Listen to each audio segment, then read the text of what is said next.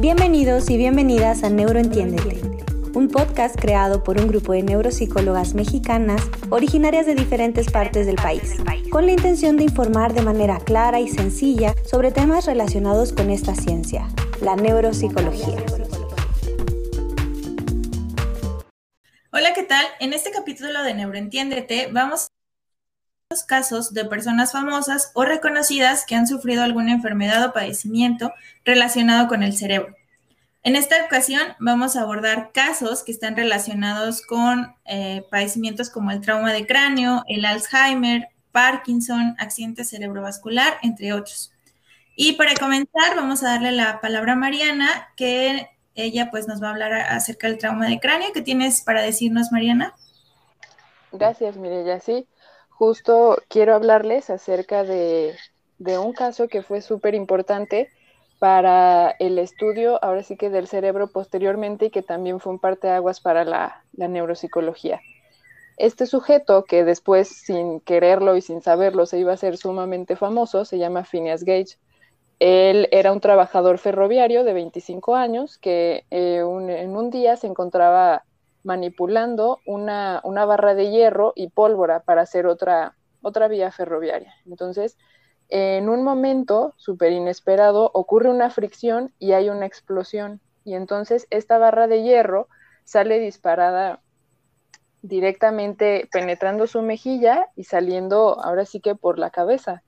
Entonces imagínense esta escena eh, súper super intensa en donde eh, hay, una, hay una lesión, el cerebro expuesto, eh, perdió el ojo también pero lo más sorprendente fue que todos sus compañeros pensaron que ya no la iba a contar y al contrario, eh, se paró, se incorporó y él mismo fue al doctor y le contó todo lo que había sucedido. Entonces, imagínense, todos súper sorprendidos de que después de ese accidente él pudiera haberse parado y contarle al doctor todo lo que sucedió.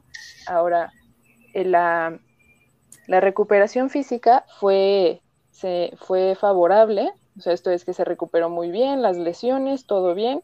Eh, sin embargo, después se dieron cuenta de que hubo un daño que ya no se iba a poder reparar, ¿no? Un cambio muy importante en su personalidad.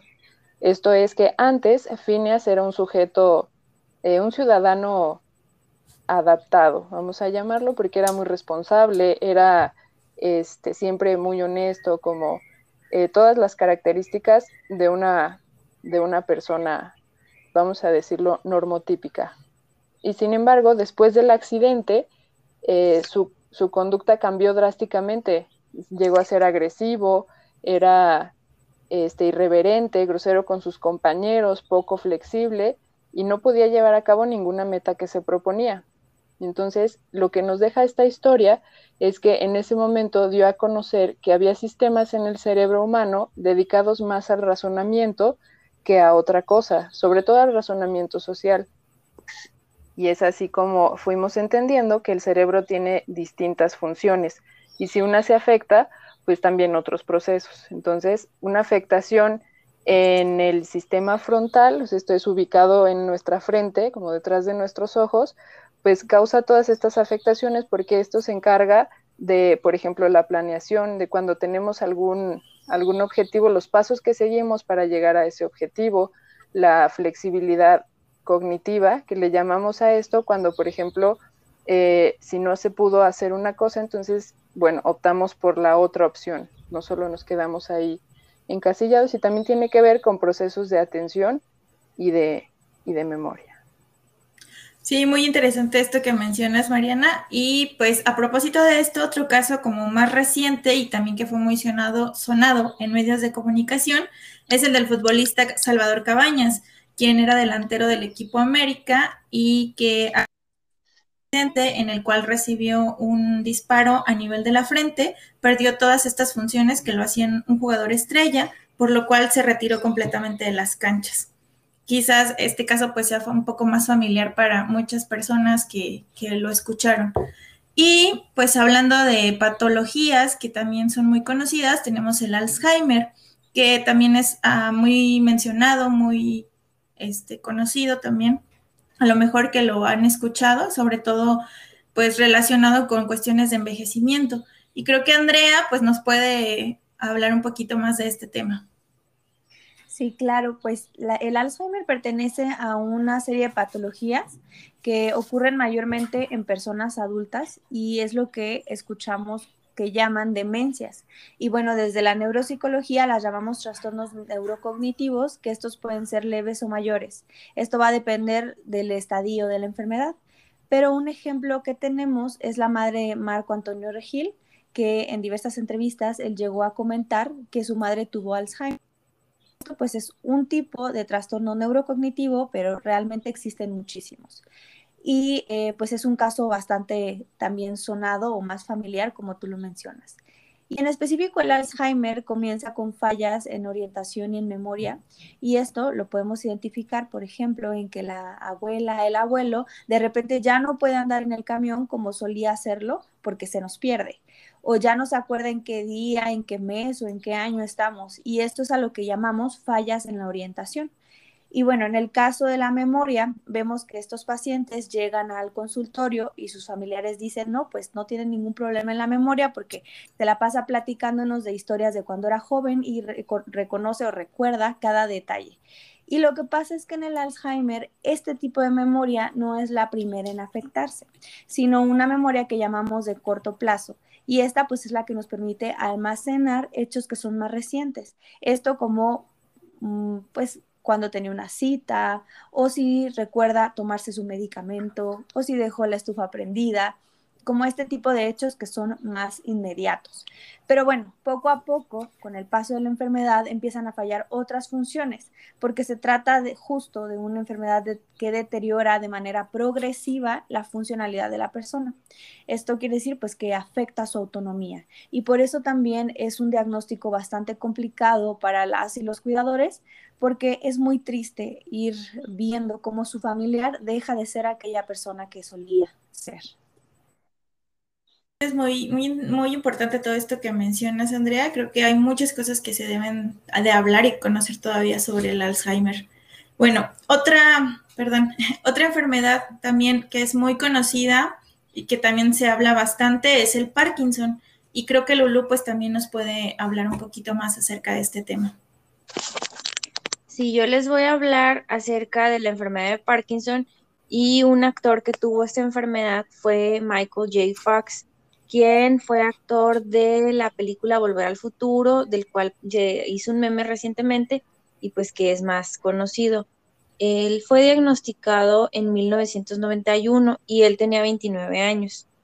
Esta enfermedad eh, se caracteriza por temblor, rigidez, que los pacientes lo dicen como que eh, engarrotamiento, o sea que les cuesta trabajo moverse, eh, también dificultades en la postura, o sea que se van encorvando y eso hace que es, eh, el riesgo de caída pues sea mayor y tienen movimientos lentos, movimientos lentos tanto de pies, de manos, de brazos y de la cabeza, porque tienden a todos los movimientos de su cuerpo a lentificarse. Esta enfermedad la enfermedad de Parkinson es una enfermedad neurodegenerativa, entonces también va empeorando poco a poco y con el paso del tiempo. Algunos otros síntomas de esta enfermedad, aparte de los como motores que son los clásicos, son, por ejemplo, eh, que se ponen más tristes, que se preocupan más. Estos pacientes eh, ya no disfrutan las actividades que antes sí disfrutaban y eh, se, ponen, se ponen más tercos a veces también.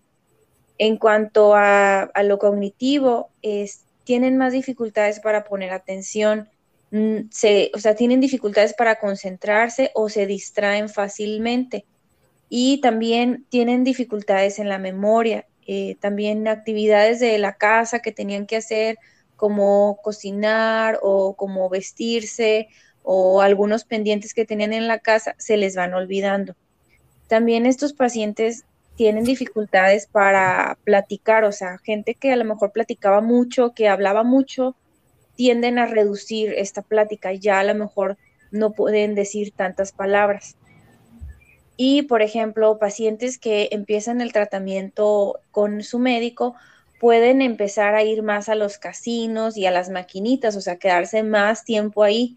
y pueden, por ejemplo, otros pacientes pueden comer mucho en periodos cortos de tiempo eh, y esto les genera conflicto en su casa. También, por ejemplo, se ponen a hacer actividades como jardinería o construcción de algunos objetos en casa, pero se ponen a hacer estas actividades por una cantidad muy larga de tiempo y pueden dejar hasta de comer o de dormir por seguir haciendo estas actividades. Y otros pacientes también pueden desarrollar conductas sexuales inapropiadas, lo cual, como ya sabemos, pues les genera malestar. Eh, estas conductas se vuelven también como impulsivas, o sea, como que lo tienen que hacer y a veces no piensan directamente lo que están haciendo.